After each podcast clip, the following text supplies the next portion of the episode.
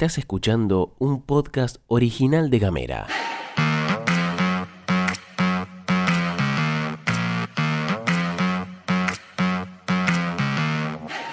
Hoy es martes 14 de noviembre, mi nombre es Gastón Lodos y te voy a contar las 5 noticias de la jornada. En casa, En Ushuaia. en camino, En Tolwyn. en tu celu, En Río Grande. en 7 En minutos. toda la Argentina. Estas son las noticias para arrancar la jornada.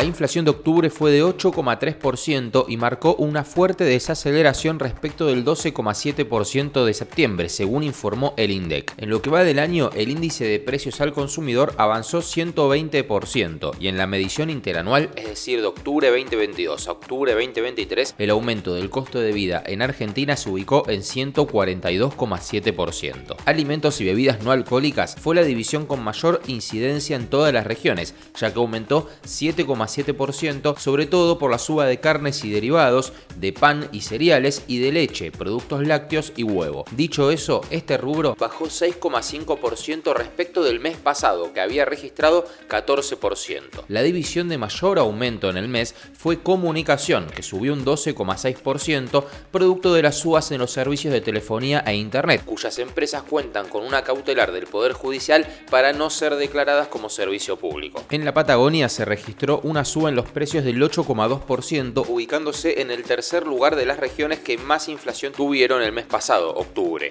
Solo por debajo de Gran Buenos Aires, que tuvo 8,6%, y de la región pampeana, que tuvo 8,3%. El gobierno nacional publicó en el boletín oficial la extensión del subrégimen para el sector textil en Tierra del Fuego. Según explica el decreto, las empresas del sector representan aproximadamente un 20% de las industrias radicadas en la provincia, superando los 900 puestos de trabajo directos, lo que representa cerca del 10% de los empleos registrados en nuestra provincia. A diferencia del resto de las industrias, cuya extensión se firmó hasta 2038, pudiendo sumar 15 años adicionales, para el caso de las textiles, la firma se puso hasta el 31 de diciembre del 2028 inclusive, es decir, se prorrogó 5 años. Quien habló fue el gobernador Gustavo Melella, que destacó que esta medida brinda certeza a cientos de trabajadores y trabajadoras del sector. El gobernador resaltó la importancia de la industria fueguina como motor de desarrollo desde el sur de Argentina y celebró el cumplimiento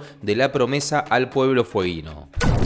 Emilio González, secretario de prensa del Consejo Directivo Provincial de ATE, anunció que mañana miércoles se llevará a cabo una medida de fuerza a nivel provincial, un paro. La decisión fue tomada por mayoría en una asamblea informativa realizada frente a la Casa de Gobierno. González confirmó que presentaron una nota en el Ministerio de Trabajo de la provincia para informar sobre el paro, concentración y marcha planificados para mañana. Según ATE, la medida se realiza por la falta de aumento salarial, por la vulneración de los derechos de los trabajadores, por la actitud antidemocrática de los funcionarios y por arbitrariedad institucional. El secretario de prensa del gremio señaló que solicitaron una nueva reunión con el gobierno para abordar la situación de los trabajadores estatales y restablecer las negociaciones colectivas en el marco de la normativa vigente. En diálogo con aire libre, esto fue lo que dijo.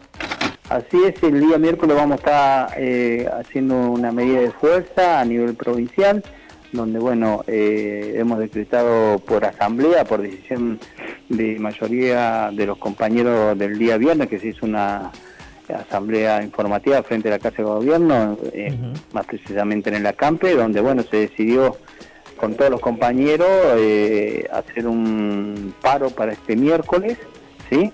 Eh, donde, bueno, eh, en desacuerdo de lo que viene realizando el Ejecutivo Provincial con respecto a los bonos y que hasta el día de hoy hasta el día hasta el día de hoy no ha dado respuesta a lo que uno viene solicitando, ¿no? Eh, los incrementos salariales básicos. Con información de desde las bases te contamos que la licenciada Silvana Mayorga, integrante del CIPROSA, Sindicato de Profesionales de la Salud, informó sobre la actual situación de la negociación que están llevando adelante. Finalmente se llevó a cabo la reunión con gobierno donde se presentó una oferta, pero esta fue considerada insuficiente por el sindicato. Mayorga detalló que la oferta no especificaba claramente los ítems por los cuales pasaría el aumento, generando incertidumbre entre los profesionales de la salud. Ante esta situación, la la propuesta fue rotundamente rechazada y se acordó pasar a un cuarto intermedio para hoy, martes, cuando se espera una nueva oferta por parte del Ministerio de Economía. La representante del CIPROSA destacó que los y las trabajadoras siguen en asamblea y que la idea es esperar y ver qué propuesta se presenta hoy. Mientras tanto, las asambleas se realizan en dos turnos en los hospitales de la provincia, de 10 a 12 y de 12 a 14, con el objetivo de mantener a los trabajadores informados y tomar decisiones en conjunto. Vamos con una cultural porque el miércoles 15 de noviembre, mañana, se da inicio al FICA USH, el primer festival internacional de cine ambiental de Ushuaia que tendrá lugar hasta el sábado 18 de noviembre. Si bien es el primero bajo este nombre, el festival es la continuidad de la muestra internacional de cine ambiental independiente que la asociación Manneken viene presentando de manera autogestionada e ininterrumpida desde el año 2012. El festival será en la sala Nini Marshall de la Casa de la Cultura de Ushuaia y todas las jornadas arrancan a partir de las 18 horas. Este evento es de entrada libre y gratuita. Para más detalles y poder organizar la visita al festival, se puede googlear FICA USH y descargar el catálogo en PDF para conocer toda la programación y las descripciones de cada peli que se proyectará. Para la selección del programa de películas se eligieron films de todo el planeta. Arranca entonces mañana 15 de noviembre a las 18 horas.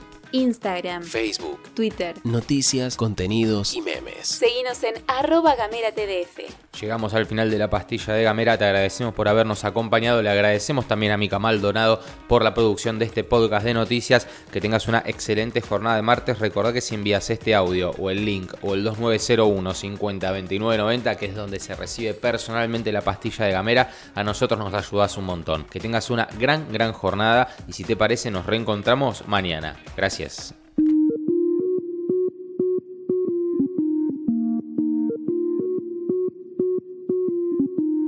Estás escuchando un podcast original de Gamera.